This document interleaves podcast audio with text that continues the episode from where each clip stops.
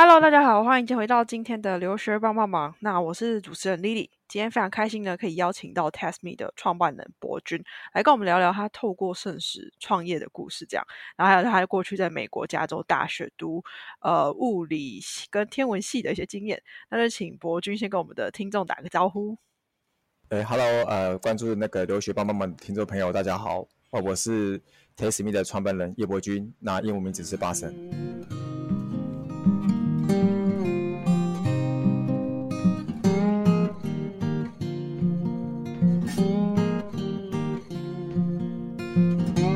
那我们就先来聊聊，就是你比较早期的一些经验好了。就是说，哎，当初在台湾的时候，为什么会想要读物理系啊？其实也是阴错阳差了。我当初其实照就是照分数填的，就是当当时考职考，然后就是只想留在台北，然后我就把台北有理工科的学校，就是照着分数一路排下来。嗯，那后来就进了物理系。哦。原因还蛮简单的啦，对，其实大部分的人的呃填选校都是这这个状况啦，就是说呃在不知道自己做什么时候呢，就先按照分数去排，然后看到哪里我们就去哪里这样。那你自己刚才也有提到说你在大学的时候，其可能有到中研院去做研究，然后你是做了什么研究？你觉得对你申请美国学校会有帮助吗？其实我觉得蛮有帮助的。我自己做的研究，我是当时是。大我大二开始进实验室，去中研院的物理所，然后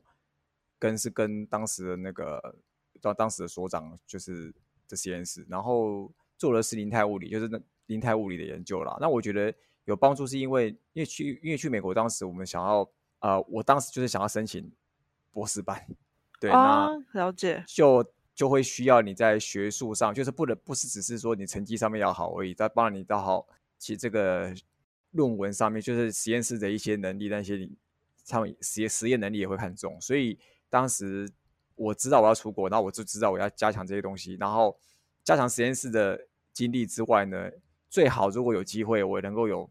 发表那个 paper，当然是最好。所以我大概很早早，大概大一开始觉得要出国，然后大二开始就去实验室开始做研究这样子，然后顺便学习怎么样在实验室的一些技能等等的。了解了解，算是因为你们可能一申请学士毕业之后就可以马上申请美国的博士啊，那这样就小好奇啊，想问说你当初为什么没有读到博士，而是只是申请硕士这个东西？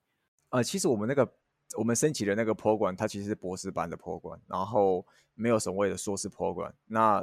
我们我那时候就直接去申请，就是没有什么硕士，没有物理硕士这个可以申请。老实说，他就是他就把你当成你要念完博士。的这个条件来去评估你，所以我那时候，因为其实那时候我很早进实验室啊，所以我后来那时候出国前就已经有一篇发表的论文，对，然后所以因为有这样的背景，所以我那时候在申请的时候，就是博士班还有办法还有办法被选上了。那然后后来他这个 program 比较特别，就是 UC 里面你只要是这个博士班的这个 program，但是你啊，考完 qualify 这个好之后，你你修完你该有的学分，你是可以选择以硕士毕业，你可以不用念完，它会有让你有一个中间的一个地方可以让你做再做一次选择。这是在有某几个学校有这样才有才有这样的这个啊，不算规划，应应该说算是一个才有这样一个制度啦。嗯哼，对，它也不算学制，它就是一个制度，就是这个都都是博士班博士班 program，但是有些学校就是必须要你念完。你如果没有念完的话，你连硕士都不会有，你等于就是任何学位都是没有。OK OK，了解。可是那这样你是怎么一开始是原本想读博士的，就是后来读了把学分修一修之后，为什么会想说那我就先拿一个硕士就好了？其实也不是先拿一个硕士，应该是我后来觉得在在这个研究工作里面就是很深入的，然后了解的很深之后，发现嗯自己没有对于未来都要从事研究或是。成为教授都是从教授这种工作来去在学校里面任教，这两个我都没有很喜欢。那我就想说，我都没有很喜欢的话，如果我继续念，念完拿到博士之后，我如果还是去一般公司里面工作的话，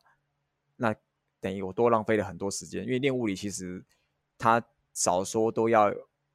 在我们那个学校的话，就是那个实验室基本上大概都要从将近。六到七年才会毕业，OK，那你等于于多花很多时间，但是你可能最后这个学位你是用不到的。但是你又拥有高学位，你后面要找的在商在一般的那种商业界要找工作的话，也会会更困难，因为他会认为说你的你的学历那么高，你应该去当更高科技的什么资深工那个高等工程师之类的，他就不会，你就很难去找到你想要找我想要找的那种属于那种商业在商业里面做管理基呃基础管理职的这种工作。嗯哼，了解了解，对，所以可能就是到了呃到了美国之后，然后发现自己可能对学术没有那么有最大的热忱之后，所以你就是了解很深入，才发现说其实没有想要成为一辈子就是未来成为研究员或是未来成为教授这两个职业啦。了解，所以可是那这样子的话是说到美国去读物理系的学生很。多时候，就像我讲，呃，就像你讲的博士这样，很多时候他们就只能从事教职业嘛，还呃，或是学术研究嘛，还是会有人说读完物理系的博士会往业界去之类的。有一些是会去像 Intel 或者是 AMD 这种高高科技厂，他们的当工程师，嗯，然后这也是一个工作，然后或者是说有一些你学的东西是比较像是那种。Coding 模拟的这种工作，可那他们有一些有机会也可以到华尔街里面去当金融机构的精算，就是分析师。OK，那有这类型工作啦，但是不太可能会拿到所谓的一般类似像我想一直那时候想要当所谓的 PM 这种比较偏向管理职的工作。OK，因为你的学历他在那种程度的时候，他就会给你很专业度非常高的工作。嗯。了解，OK。那你提到了 PM 这个工作，就是可能产品经理。那你为什么就是后来 转了一个弯，会想要就是找产品经理这相关的工作？因为我那个时候，因为我不想要当研究，我也不想当研究员或教授嘛。我想说，我就要走商界。那商界里面，我就对于那种可以整合性看到全盘，就是整个生产品生产的整个价格。大方向的部分的话，我啊，这种整合性的这种管理，我觉得只有在 P N 才做得到，才会做到这件事情。因为你如果是当工程师，你也只是做你眼前的那个这个工程专案，但是你不知道你在做这件事情更上一层的整个 whole picture 是到底是什么样的东西。那你只有当 PM 的时候，你 hold 这个。这个产品专案，然后你才会知道说，诶，那原来我做这个产品，我是需要分成这么多的部分，然后来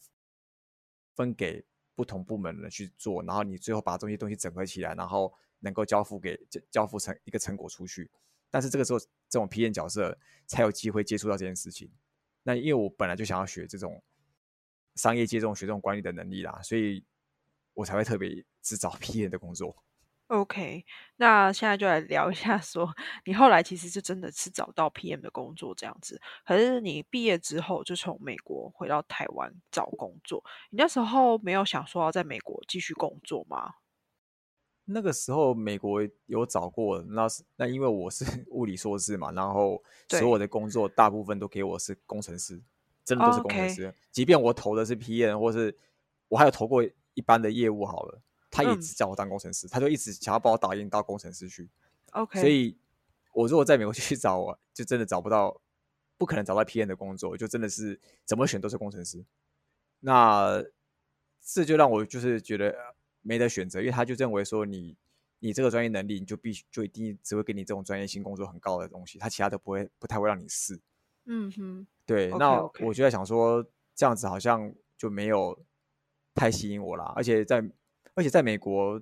就是种族也也蛮重要的，就是华人其实还蛮相在科技业里面相对比较没有优势，所以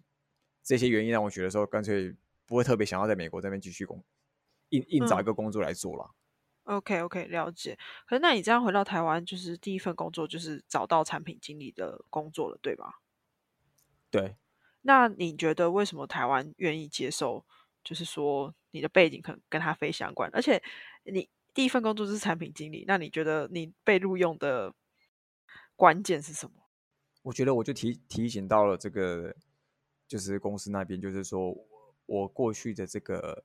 物理的这种呃能力，因为他他可能是比较偏很专业的能力，但是这个专业能力我可以应用在这个 PM 这样的一个角色身上，它是可以增加这个逻辑性，跟他这个数据分管理跟分析的能力。因为我本身这个过去那些背景，跟大部分，因为大部分去当 PM 的人，通常是学气管，然后他都是比较像商科或是文科的的角色。但一个理工科的一理工科的人进去做的时候，你的强项就一定会是跟数据啊，或是这种逻辑性，或者是说像我我们做东西都会跟在科技业嘛，做东西都会跟这种科技或是工程相关的东西。那我的理解性就比较快，因为本身我就是那个背景的，所以有这些。能力的加持，就是才有说服公司给有办法让我当这个 PM 这个角色啦。嗯哼哼，了解。而你一开始这样遇到，你有觉得有什么挑战吗？因为毕竟可能还是要一些商科的背景啊，商科的知识。可是你是怎么自己去补足的？其实是做做中学呢，我也没有特别去补足。哎，我就是应该说，我边做边学啦。当然，就是过去我也会去看一些什么商业周刊啊，看一些会查一些。可能不懂的一些特，然后一些流程会用查的，但其实就是做中学，然后我没有特别去找什么商业或者专业管理的书来念，完全完全没有，真的就是有遇到了问题，然后会发现我好像弄一弄，发现因为我说做事情比较快一点的时候，我都会先做到很后面，然后我就会发现说，哎，我在后即将要遇到什么问题，但是我好像不懂，然后我就会先去查。那真的到时候遇到的时候，大家就就会知道，哎，我怎怎么是理解这个东西的，然后。这其实是我已经预先知道我可能会遇到这个问题，那我已经先先做先做准备了。嗯嗯嗯，算是走在比较前面了，就是先预习起来放着这样子。对对对，大家是这个概念。OK，那你自己从事产品经理就是一段时间之后，你自己觉得就是说，哎，当初就是从物理转到产品经理啊，然后真的有派上用场吗？就是你这个物理的背景有对你的工作有什么帮助吗？这样？有啊，因为在念物理，其实数学能力要强，然后本身在算物理这东西的时候，是逻辑性要强。你要知道你在你要什么东西连什么东西，然后你再要算到什么结果。所以你在统合，就是这种逻辑性的整合你的这种数据，然后你要去怎么样做分析，然后怎么样去抓到这些数据的来源。那这些东西其实都还蛮有帮助的，因为。我在，因为毕竟你在商业里面一定会有很多杂七杂八的数据，然后哪些有哪哪些有用，哪些是杂讯，哪些不是杂讯，是有用的数据。如果你没有做一定的分析，你是看不出来的。那当然，我在过去做物理实验里面，本来就会有一些实验室就会有一些杂讯嘛，然后有一些东西你要滤掉，然后有些东西该该觉得没有用，就该要就不看它之类。这些东西就是跟你的逻辑还有你的数据分析能力有关系啊。那这也是我当时在练物理，在实验室工作，然后。的时候有遇到的一些问一些问题，然后当时学习好，它变成我的能力。后来在我工作上面的确用得到。嗯嗯嗯，因为感觉这样就是你在算转职是非常成功的一个流程，就是你也没有花就是很多很多的。呃，也许有很多的力气，但时间上面感觉你上了第一份工之后是非常顺手的。那你可以分享一下，说你当初在找第一份的工作的时候，就是在微刚科技，那是如何去找到的吗？那个时候其实因缘际会，在那个美国有遇到，就在美国要要回台湾之前，就是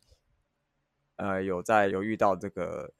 回刚科技的一个高层，然后 OK。他就是有有了解到说，哎，其实我也在即将回国要找这类型的工作，然后他就把这个资讯透露给这个就是台湾这边，然后后来我回台湾的时候才有直接去做这样的一个面试啦，所以也算是运气运气的，就是刚好遇到，然后他也觉得，哎，就是也愿意推荐我，然后到台湾这边的公司，我觉得那才有这样的一个面试机会。嗯，算是一个人脉或是人际关系的连接这样子。对，那可以问一下，就是接下来的话，你大概工作了多久的时间？因为我刚才有提到你是 TestMe 的创办的嘛，就是工作多久之后开始想要自己创业，然后为什么会想要创业？我那时候工作大概待了四年半，然后那离职之后，本来是要去，因为有。呃，毕竟我原本是在台台商嘛，然后台厂，那我想说要去外商工作看看。后来就在找工作的过程中，就是有发现到这个食物浪费的问题，然后就花了一一点时间去研究台湾有台湾这边的这个状况，然后才觉得说，哎，好像是可以进行的。那后来才去规划出来，然后本来只是想要小规模的，在我住的这个区域的周边，先来进行一个小规模的试，就是测试而已。那后来就是默默的就变成现在这个样子。OK，就是现在这个样子的话，可以就是跟大家分享一下，说 TestMe 目前在做什么事情，然后目前的整个进度是怎样子的？我们目前我进度啊，我先接下来分享一下进度好了。我们目前用户将近啊有有七万七万用户了，然后我们主要是就是去做一个一般人大家通俗一点讲叫圣食的圣食媒合，就是我们把。过去讲的这些圣食，但它其实都是可以吃，也在赏味期限内的东西。那我们去转换大家的认知，告诉他，其实这叫粮食，就是良好的、良好的良，优优良的良。那我们让大家知道说，这个东西其实它的赏味期限内都没有问题。那它只是滞销，在营业时间卖不完，然后我可以透过我们的这个啊平台的媒合机制，然后用双向。用呃顾客跟店家可以有个双向沟通的方式来去做这样一个媒合，然后让他可以最有很很有效的去帮助店家把这些东西能够在省会期间的卖给消消费者，那消费者又可以用一个很很便宜将近啊半价的方式去买到这些商品，那对他来说也是一个又又省钱，而且还可以做一个环保的一个方式啦。嗯嗯，了解。可以好奇就是你们现在配合的。店家主要都是哪些店家吗？我们主要配合的店家大概比较多是烘焙业，包含什么？它产品是面包、卖蛋糕啊、甜点啊这些，还有像餐饮业的，可能自助餐啊，可能卖的是饭团然后便当，还有像什么手摇饮啊这些，然后还有一些零售零售批发业的，就是它是卖一些可能食品，就这种呃瓶瓶罐罐那种罐头。你在一般那种量贩通路会看到那种，或者是说，还有一些是，我包含我们现在有洗发精的，就是它是日用品的也有。对，那所以我们包含东西还蛮多，像我不知道二级圈豆乳也有了，但它我不知道它算零售批发还是一手手摇饮，反正它就是应该也算零售业。然后就是这些东西，它只要它有效期的东西，我们都有去媒合。但目前是烘焙还是烘焙的相关的是比较多啦。嗯，了解，确实，因为这也比较常见，就是在呃面包店，因为隔天就他们比较不好再卖出。对，而且他们的耗损其实还蛮频繁的，就真的是每天都一堆，每天都一堆。那这也是消费者可能拿到这些东西的时候，他们会比较好去做使用，因为它可以分次使用，它不用一次真的要全部吃到完，所以它可能会比较好控制啦。所以消费者的意愿也会相对比较高。嗯，了解。可是其实以台湾的饮食文化来讲的话，就是因为台湾的物价不是相对的很高很高，所以嗯，然后你要怎么去提倡圣食这个观念，告诉大家说，哦，这个圣食并不是坏掉的，这样子会会大家的呃的接纳度高吗？你们一开始在推广的时候，其实最一开始我们在对店家推广的时候，店家是很好奇说。我们会，他以为我们在我们在跟他讲我们的模式，他以为我们是在收 print 的啦，就是厨余回收业者之类的。然后，但我们有跟他解释说我们在做什么。那所以店家对他对他们来说，他们觉得这些是这些剩食可以拿去换换成营收，然后让他赚一些钱，回收一些成本回来，对他来说是好的。那他又可以做，有些老板是认为说，哎，做环保做好事是一件很不错的一件事情。那对消费者来讲，其实我觉得消费者接受度还蛮。绝大部分大概九成多、九成以上、九成五左右都是蛮好的，因为他们其实他们都只理解这些东西其实是一个问题，然后他也愿意去解决，然后他也觉得这个东西是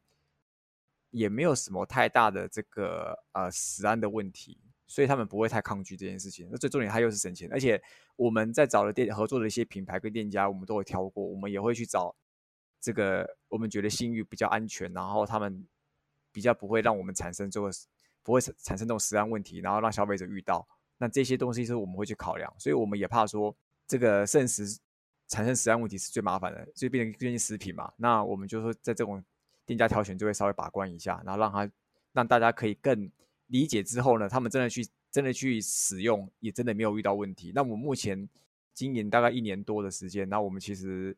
交易也超过它四万笔了，所以其实目前也没有发生过这些实案的问题，所以我相信这个粮食这个概念，其实对于消费者来讲接受度应该是很有，只会越来越高的了。嗯，了解，确实，因为现在是一个趋势。那可以方便分享一下，说像 TestMe 这目前的据点，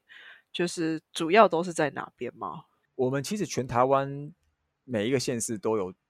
都有合作的店家。那当然，如果来讲比较密集、比较多店家可以用的话，可能就在双北还有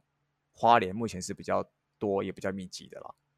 那台中在下半年慢慢会来会越来越密集，越来越多。嗯，了解。为什么花莲会作为就是第二密集的地方？因为我是花莲人。OK OK。了解，所以你自己回去那边，就是可能跟业呃平台或者是呃业主，对我自己回去招，自己回去开发店家啦。OK，了解。好，那我觉得真的是蛮棒的，就是说可以透过双，这算是一个双赢的策略了，就是消费者应该算是你呃严格说起来是四赢，就是包含店家店家赢，就是成本回收啊，然后甚至不用再处理，又可以又可以做做行销，让消费。带一些客人到店里面去，那消费者就是省钱嘛，省钱，然后又可以做环保，那环境就不用，环境就是没有剩食，就不不会有些这种食物浪费的问题啊。啊，我们公司就是还可以透过这个模式，让我们就是有部分的一些获利，然后能够维维持下去这样子。嗯，了解，算是。就是适应的策略这样子，然后，但是我自己有透过你们的 App 去看一下，然后发现，哎，你们需要用你们的货币，就是然后再转 TB 吗？对 TB，，这个是为什么需要这样子的制度？不可以说他直接在 App 上面刷卡或什么之类的吗？呃，为什么要有一个储值，就是先刷卡储值这个这件事情呢？因为我们上面的机制，刚刚前面有提到，就是我们一个双向沟通的一个媒合机制嘛，那。其中有一个媒合机制，就是所谓的预定，英文叫做 pre-order 啦。那就是说，消费者他会先把他的订单需求 pass 给店家，那店家会在他可能打烊前的时间，他会有个时间点，他会去确认说，哎，我你的订单需求有这么多订单需求，我哪一些是可以接受的？因为我有剩那么多东西，那所以有一些订单它是可能没有办法被呃接受。接受或接单接单的啦，那变成这些没有被接单的，我们系统就会帮他自动取消掉，然后做一个退款。那这个储值的概念就是说，如果我们是用储值的概念的话，它是不是退款的时候就在我们系统里面直接推这个 T B 给他，就会就就结束了？但是如果是改成这个每一笔都用刷卡的方式，当他预定的时候，他刷进刷进来一次，信用卡资料进来一次。但他到时候要退款的时候，他信用他要刷退，然后我们信用卡资料又从又从我们这边再退出去，再再出去一次，那这样一个刷进刷退的这种问题的时候，就会很容易造成信用卡的资讯外泄。OK，所以我们是针对有这种治安的疑虑考量，然后才决才改成用这种封闭，在我们的封闭系统里面使用 TB 这种处置的方式来运作。OK OK，因为我会这样的去询问，是因为呃，我之前在欧洲的时候曾经用过，就是跟 TestMe 非常像的 App，叫做 Too Good To Go，然后它也是针对盛食去做呃推广这样子，然后他们就是直接刷卡，然后我就所以我才会好奇说，哎，多一个 TB 的功能在哪边？这样确实就像你讲的，可能是针对治安去做。考量这样子，因对，因为突图他们都是用库存的方式，也就是我们有另外一个模式，就是库存的方式。那它就是因为店家直接提供供应量，然后你去你刷了，你就一定会保，你等于是一定买下那个东西的，那他就不会有所谓的退款的问题了。了解了解，对，确实是这样。好，然后那这样子的话，想问一下，说，诶，会不会有就是可能使用者消费者用久了，然后他就会真的去等时间，就是。不不去买就是原价的商品了，而是说透过 Test Me，然后等时间特别去买那种便宜的商品。你这个问题蛮好的，其实我们每一个店家老板都有问过这个问题，然后他们也很怕这个问题，就是这是所谓的消费者会有所谓的延迟性消费的问题啦。那对，但是我先讲一下，一般的店店家他们是会可能几点之后打烊前就开始慢慢打折，然后越加越接近打烊就打折越多嘛。对，那这种方式就会造成延迟性消费，因为消费者就可以用比较低的价格选择选择他想买的东西。没错。好，那真的这种我们一般最担心就是所谓这种想要啊、就是贪小便宜，或者说想要占便宜的这些啊、投机啊、投机消费者，我就叫投叫他投机消费者好了。那这些投机消费者，他们其实他们的目的是希望把自己的钱发挥到他们主观认定的最大价值。没错，好，那 如果他买的是我们的福袋的话，虽然他可能半价买到，但是他有可能因为内容物是不能挑的，那他有可能买到的东西里面可能，假设他拿到五十块买到可能三四个面包，但是里面万一有这三四个都不他爱吃，不是他爱吃的，对他来说是不是浪费钱？嗯，确实，他其实对他来说就是浪费钱，因为他主观认定他是根本不想要这些东西，对啊但是你他去花了钱去买这个东西，那对他来说他就是不他就不会有兴趣。所以，即便真的有这样的投机消费者，但其实他可能也许真的买了一次，他第二次绝对不会有兴趣，他还是宁可店家可能打个九折八折，他再去买就好了。啊，了解，OK OK，所以算是你们也是有一个机制去防止所谓的投机消费者这个部分，这样。对我们用福袋这种机制，就是不能选，然后来去规避掉这些投机消费者他们的这种延迟性消费的问题啦。OK OK，了解。那接下来就是想问说，呃，其实我们在还没有看到 Test Me 之前，在我们的一般的超商，其实慢慢的也看到他们会有推出这种集齐品啊，然后比较折扣促销的部分，到晚上之后。那这样子的话，这样就等于说，如果你想要跟这些超商平台合作的话，你觉得容易吗？超商平台合作的话，或是像是比较大型的企业，比如说可嗯能、家乐呃全联啊、家乐福啊、星巴克这些的话，会不会就是反而就是他们有自己的一套机制，就不用透过 Test Me 这样子？呃，目前像如果像超商，可能前两大可能 Seven 跟全家，他们的确有他们自己的通路，他们有他们有通路，他们有用户，他们可以去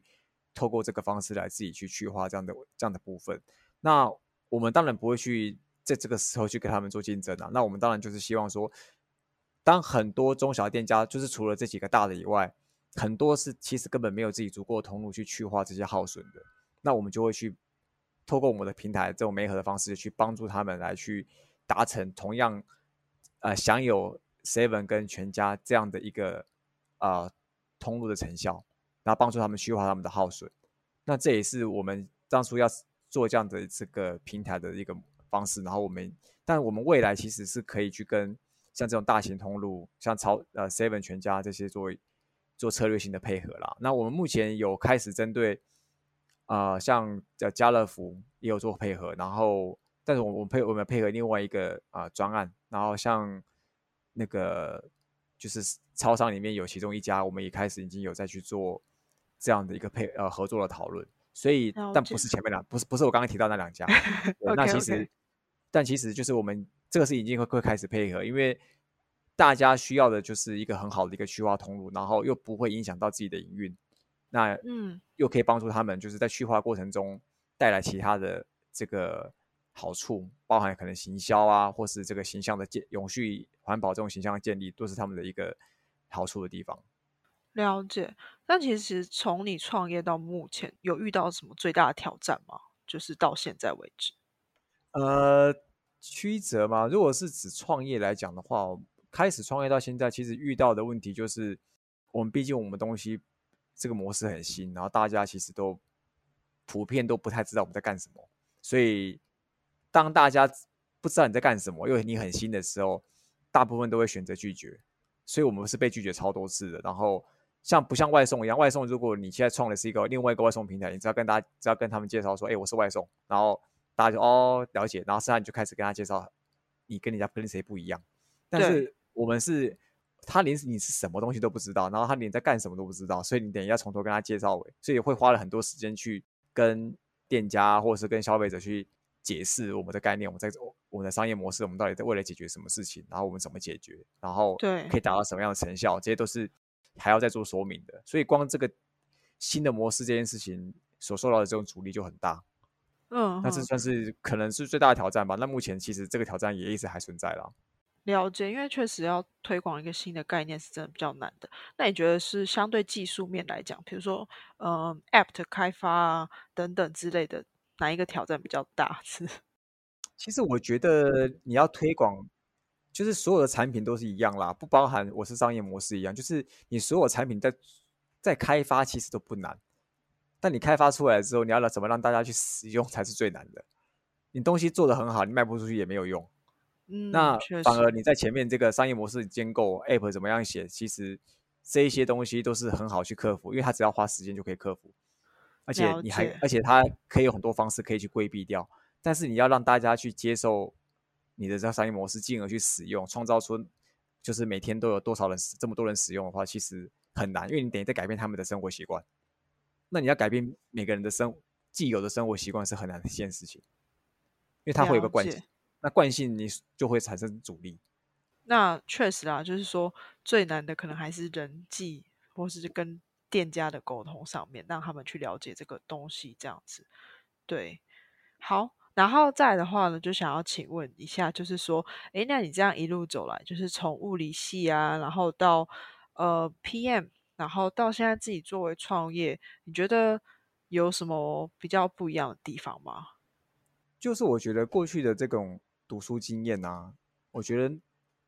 呃，这个差异就差在说，读书经验、读书这种东西，它是可以事情都都好解决，就是你只要，呃，你可以解决的方式，你可以想象得到，然后你也有办法去自己去完成进行这件事情。但我觉得创业就差在说你自己处理不了，然后读书就是你自己，因为读书就是反正你就是自己想办法认真一点念，自己真的可以搞完全搞定嘛。所以这个东西是还还算是个人可以克服的东西。对，那如果是像这个工作的差异，就差在说跟读书的差在说，你工作是要跟人家去协作，那你就必须要处理人，因为你只是你也只是公司的一个员工，那你必须你又不能跟人家打坏关系，你就必须要跟每个人际关系要做好，然后你又不能去让他讨厌你，他才愿意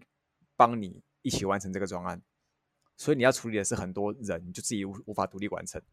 那了解，这个是跟读书一个人搞得定，跟要一群人才能搞得定的差异。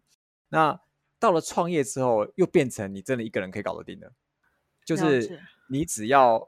你的方向对，然后你可以去带领的下面的一群人，就是你一个人带一个人搞定，带有一群人，然后去完成这件事情。那大家相信你不一定，你不一定要跟他们成立一个创业或成立一个公司，你在领导者，你不一定要跟下面的一定要有百分之百的好关系。那当然也不嗯是指一定有坏关系啦，但是你不需要去呃像工作一样，就是说，哎，为了完成这个专案，你要去带他 说好话给他听，然后又怕他心情不好之之类的，嗯哼因为他们跟你的目标不一样，他这个专案好好不好，这专案可能是你的 KPI，在当下我是 PM，那是我的 KPI，我做不好我就死定。但是这个人他做他是里面的一部分，他做做不好，做不好这个专案失败了，是是你是你 PM 扛，所以他可能对他来说可能影响不大。但创业嗯不是，创业的时候大家一群人是认同你，这我们要一起完成某一件目标，他大家会跟你同一个团队，大家就是一定有这个创业的这个理想，然后大家想要达成这个理想，所以当当大家有这个目标的时候，大家就会比较理性的做事，就不会有太多感性的方式、感性的这种情绪在里面。那嗯有的时候，大家在讨论事情的时候，就可以在因为这种理性讨论事情的时候，老实说就可以不用放太多感情，你就可以直接针点对点的一各那个各个击破，然后处理掉就好了。那大家也会很认同说，因为我们完成的目标，所以我也大家也很认同说，哎，我们都是用理性方式处理，然后不会说你必须要说好话给他听，然后他心情好才愿意帮你做，倒是就不会有这样的一种处理方式啊。所以我觉得这个又跟工作又不太一样。嗯哼哼，对啊，就是很多时候都是在处理人的事情，但三个阶段都是不一样的，就是对面对的方式这样子。那但是我觉得在最最不嗯喜欢就是工作了。你是说中间那份工作吗？就是从读书到工作也不是说不喜欢啊，因为我学到很多，但是真的要处理那个人，然后要怕他心情不好，然后才怕怕他心情不好，导致于他不想做，那个真的是我觉得最难处理的事情。对，就是人际关系上面的压力造成的，就是很多事情变得很复杂跟麻烦。原本可能明明很简单的事情，然后就变得复杂这样。好，然后再来最后的话，就是想要请教你，就是说可以给就是想要在永续这块努力的大家有什么建议吗？比方说，可能但鼓励大家多多使用 Test Me，或者在生活上可以有什么改变之类的。其实我觉得在永续这一块，呃，大家只要去想说，这个简单一在生活里面可以做到的事情，就是你只要去想说，你做你接下来做的这些事情，会不会让就是其他人会过得不好。嗯，这就是永续，就是你做的事情会不会影响到让其他人可能，比如说你可能洗洗澡，你很喜欢泡澡，然后你用了很多水，但是你会想到说你现在用了很多水之后，会不会导致于其他人没有水用会缺水？那这个就是说，在永续里面，你要想到说你你自己过得很好之后，你会当下你会让人家别人过得不好。那你如果会想到这一块，你就不会这么做。那我觉得这个永续。大家都可以做，我当然不会跟大家讲说，哎，一定要去用 Taste Me 这件事情，因为我们其实只是在减少食物浪费的一小部分，在但是大环境底下，其实还有很多事情是跟永续相关。对，然后跟然后其实你除了哎洗食这块啊，还有什么可能就是包含可能不要乱乱丢垃圾啊，或者是说少用一些一次性的这种呃餐具这些东西，它都是可以去做的啊。那所以其实很多事情都跟有序有关。那我们其实 taste 面其中一小部分，那当然你用我们，我当然也很开心呐。就是你可以其实，然后又还可以省钱，那当然对你来说，本身自己还可以获得一些好处。嗯哼，确实是，就是你在购买同时东西的同时，其实也没有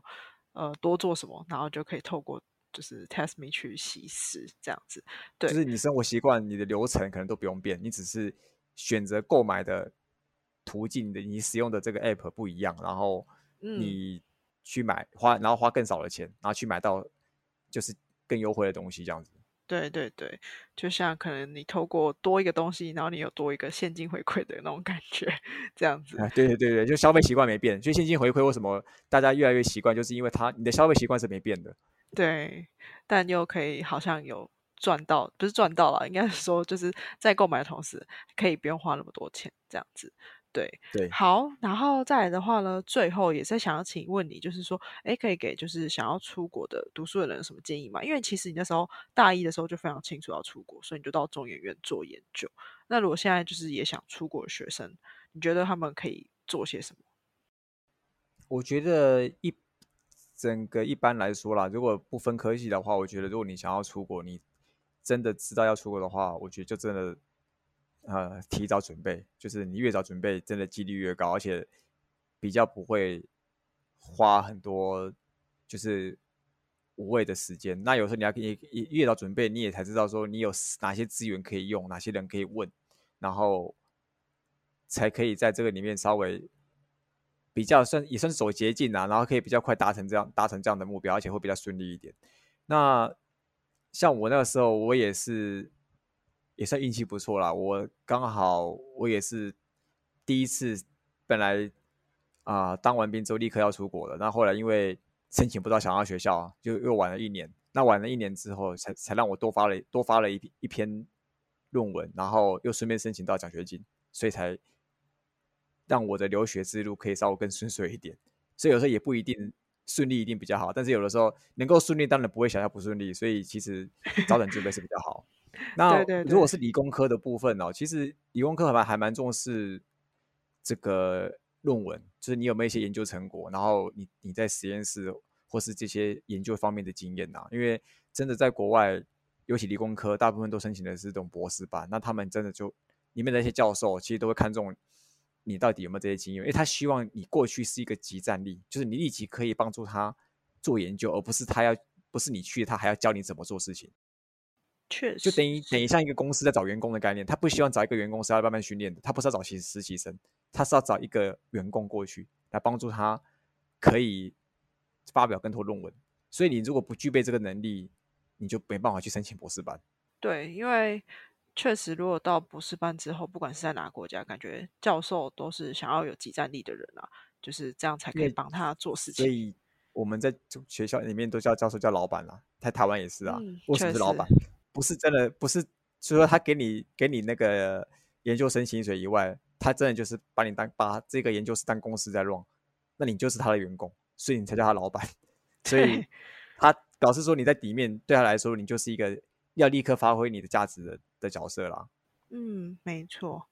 对，就是如果大家可能现在还不太清楚的话呢，就是学生们啊，就是可以参考一下呃博君的分享这样子。对，好，那今天的话其实就是非常开心，就是 Test Me 的创办人博君来跟我们分享他的经验。那如果可以的话，大家也可以试着下载这个 App，就是我自己也有下载，可是我居住的城市可能还没有那么多的点可以呃去兑换这样子。对好那今天的访谈就这边喽谢谢伯君。